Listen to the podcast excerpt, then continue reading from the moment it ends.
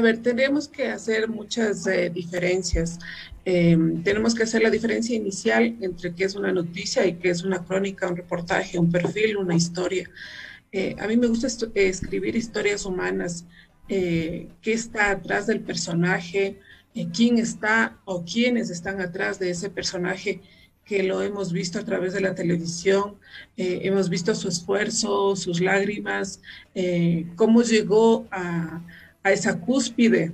Atrás hay una historia. Entonces, ahí es la forma como la contamos y cómo atraemos a nuestros lectores.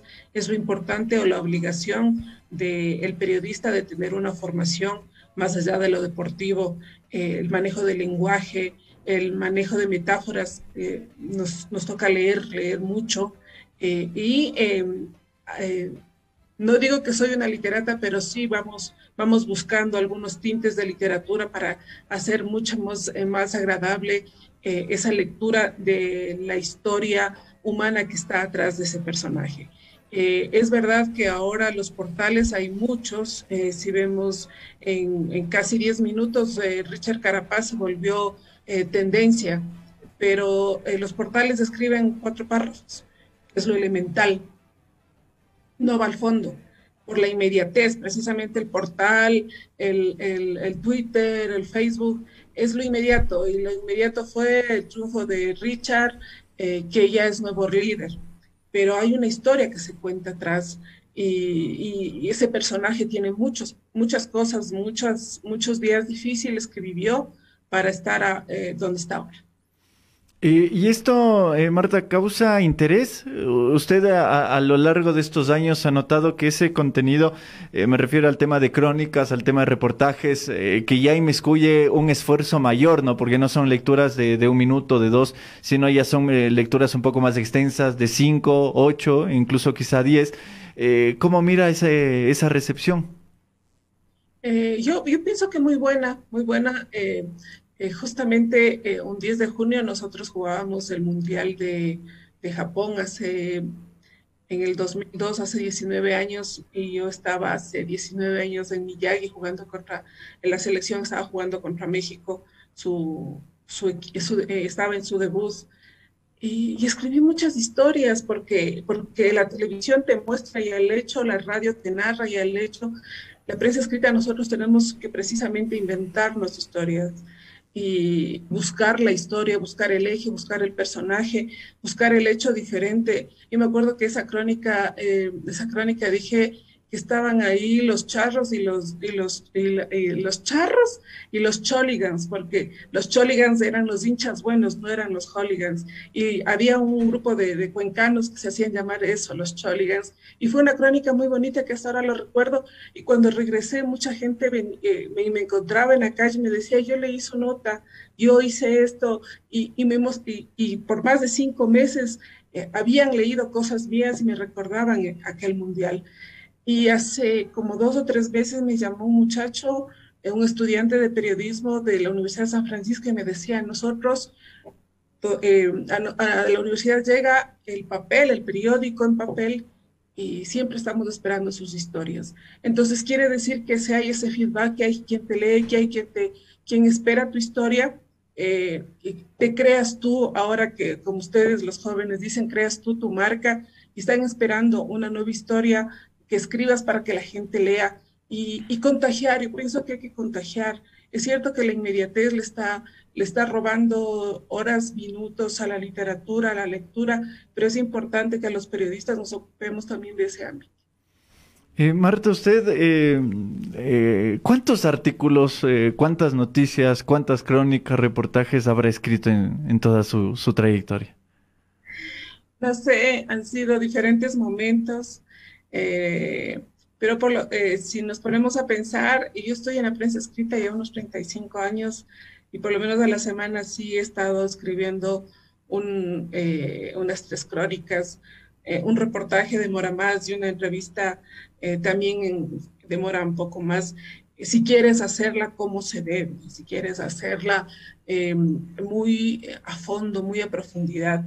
estos momentos nosotros estamos viviendo entre lo superficial y la profundidad, entre el chisme y la noticia de fondo. la crónica del fútbol. Entonces yo me he quedado con ese, con ese estudiar, el investigar, el escribir, eh, eh, que, atrás, que atrás hay muchas historias por contar.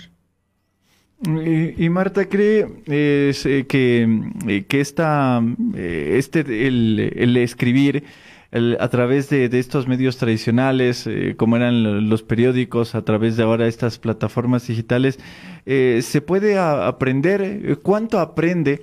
el aficionado de, de todo esto que, que se produce en, en los medios de, de, comunicación, sobre todo eh, valorando lo que usted ha hecho, ¿no? Un abordaje totalmente íntegro de, del deporte como tal.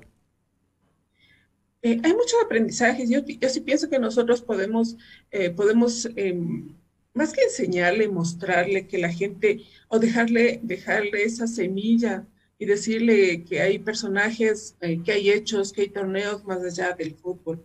Eh, estábamos, eh, hemos mirado muchas, muchas historias y hace, la semana pasada asistí a una, a una rueda de prensa con Sebastián Guayasamín, que es el piloto que corre el Dakar, ya va por su octavo Dakar, y él decía que ahora en esta coyuntura de la pandemia se han unido o, con otro grupo de, con otro grupo de deportistas y dice, la verdad es que si yo me quejo por reunir 200 mil para mi participación, hay chicos que en verdad se mueren de hambre, que no les pagan el esfuerzo y ustedes hacen el esfuerzo.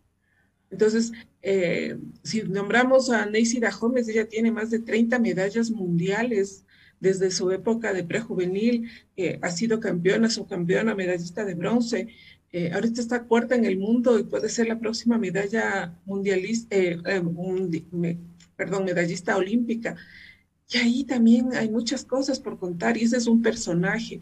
Entonces nosotros le dejamos al lector esa, esa semilla para que se vaya interesando por otras cosas y vaya aprendiendo. El, el, fenómeno Richard Carapaz ha sido importante, ya sabemos que es ciclismo de ruta, ya sabemos que es una contrarreloj, eh, que el, el Tour de Francia es uno de los eventos más perdón, más importantes en el deporte mundial, no solo en el ciclismo.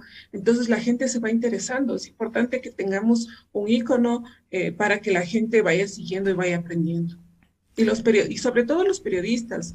Los periodistas ahora ya no le dan, eh, o sea, le dan espacio al fútbol, es cierto, pero también le dan espacio a otros deportes. Eh, Marta, ¿usted se considera escritora? No, no, no, no, no. A mí al contrario, me han, me han, y hasta ahora hay varios periodistas, varios personajes que me dicen, usted debería escribir porque mm, Usted tiene muchas historias, muchos capítulos del deporte nacional que podría contarlos y la verdad que sí, eh, pero yo le tengo miedo a dar ese salto eh, porque yo siempre he sido muy exigente con mi trabajo, con mis presentaciones. Entonces, yo creo que primero tengo que estudiar más el lenguaje, la escritura, eh, todos los instrumentos literarios para arriesgarme a escribir un libro. Eh, porque muchos dicen que, que, un escritor eh, no nace, sino se, se hace. ¿Usted ha, realizado escritos a, lo largo de, su, de, su, de su vida profesional, de, de su existencia como, tal? ¿Qué, ¿Qué, es lo que separa, claro, una persona que ha escrito? Eh, porque es, al final de cuentas usted lo, ha hecho, ¿no? Es, decir, escribir narraciones tal vez periodísticas. Pero ¿por qué los, lo separamos de esa, de esa palabra escritor? ¿Por, ¿Por qué tenemos esa distinción? porque, tiene, eh, porque así como nosotros nos formamos para periodistas, ellos se forman para escritores, ellos aprenden, eh, tenemos que, que, aprender primero las normas de, redacción, de didáctica, las figuras literarias. hay, una, eh, hay una formación para escribir todas las, porque sería fácil recoger todos mis artículos y, publicarlos. Ser un compilado. Claro, eh, una recopilación creo que no sería lo que yo me gustaría publicar. Me gustaría publicar eh, cuentos deportivos. Hay mucha literatura deportiva internacional muy interesante y, me gustaría, por ejemplo, ensayar un cuento literario eh, con, muchos personajes que hay acá, historias del fútbol femenino que, que primero las asimilo y luego las, las, las plasmo pero yo creo que sí hay un paso muy grande entre, entre ser un escritor y ser un periodista que escribe crónicas. Yo soy una periodista que escribe crónicas. Ahora, eh, Marta, usted ya, ya mencionaba eh, al inicio un poco de, esta mm, eh, transformación que, ha existido en, en, cómo se produce el, material periodístico, ¿no? Esta inmediatez, el, el, el contar los, los clics, el contar el, cuantificar los ingresos a las plataformas, el buscar el rédito económico a través de, titulares eh, espectaculares que llamen la atención, ¿no? Eh, ¿Cómo ha ido cambiando eso? ¿Ha sido positivo? ¿Ha sido negativo? Hoy da la impresión que a través de las plataformas digitales y de ciertos titulares eh, esto es esto genera réditos económicos al instante. Eh, se está comprometiendo tal vez la parte económica por encima de la calidad periodística. ¿Cómo, ¿Cómo, mira esa transformación? ¿Cómo está la situación? Sobre todo en lo que se escribe y en lo que se lee, por supuesto. Eh, claro, a ver, esta pandemia eh, trajo consigo una crisis en los medios de comunicación. no, no es, es, muy evidente o se conoce que que varios periodistas se quedaron en el desempleo, salieron de los medios de comunicación y fue una oportunidad importante para crear sus propios espacios en las plataformas, en las webs. Hay muchos canales en YouTube, hay muchos espacios en, en Facebook, hay muchos espacios en Twitter, en Instagram y, eh, y, las, em, estas plataformas virtuales ha permitido que los periodistas eh, tengan muchos más espacios. Y precisamente por ganar popularidad ante tanta competencia, eh, vienen estos estilos periodísticos, o yo diría estilos porque no son periodísticos. Si nos vamos a los rigores, pues no existen, o sea, no existe el contraste, no existe la prueba, eh, para ellos existe el rumor. Entonces, si nos vamos a los rigores periodísticos, no podemos publicar un rumor. Publicamos una noticia que está contrastada, verificada, que el periodista entregue pruebas. Eh, en eso los medios de comunicación tradicionales siguen vigentes por eso, porque tú puedes leer 50 mil plataformas, pero no te traslada la seguridad, la certeza del medio de comunicación tradicional. Tú sabes que si, no sé, repito, se va, es, porque ya hay una declaración, ya está en, los portales a veces son de los hinchas, de, periodistas que están identificados y es el primero que quiere que salga el, entrenador.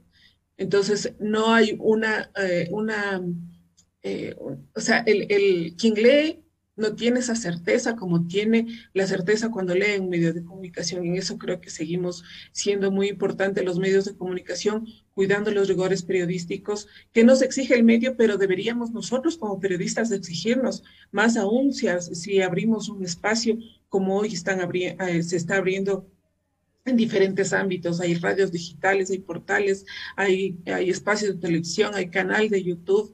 Entonces, nosotros como periodistas tenemos que eh, transmitir credibilidad y certeza. El único patrimonio que nosotros los periodistas tenemos es credibilidad. Y eh, ahora, si nos, si, nos, eh, si nos apoyamos o nos apegamos a los actuales momentos y, el vocabulario que se usa ahora por esto de las redes sociales es creas tu marca. ¿Tu marca cuál es? Mi marca es la certeza, mi marca es la escritura, mi marca es la crónica, eh, hay periodistas que dicen, sí, ellos son los hinchas, los hinchas, los que, los que rumorean, los que lanzan por ahí cosas, eh, por ahí escuché, alguien me dijo, eso no es periodista. Eh, ¿Cómo está ahora el, aficionado? Y hemos hablado un poco de quienes emiten los los, los criterios, quiénes son los que lo, lo redactan, quienes producen, eh, producen la, la, información, quienes producen este, este material. Eh, pero ¿cómo está el tema de, de, los aficionados? ¿Cómo está el tema del público en general, de, de los lectores? Eh, ¿Cómo los ha visto? ¿Qué comportamiento tienen? también hay un comportamiento volátil, es decir, de, de, de, de solamente dejarse llevar por los titulares, de no hacer un examen de lo que están leyendo, de una... Hay opinión, de, mejor dicho, ¿Hay eh, crítica en los lectores? ¿Son críticos ante lo que, lo que están leyendo, lo que pone el periodista? Nosotros tenemos ese feedback porque nosotros igual tenemos en plataformas nuestros espacios, eh, tenemos Twitter, tenemos Facebook como medio de comunicación.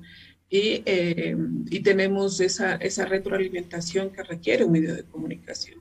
Es eh, el, antes de la pandemia nosotros teníamos lecturabilidad de todo. Hay, hay la gente que, como, como tú dices, leía los titulares y pasaba.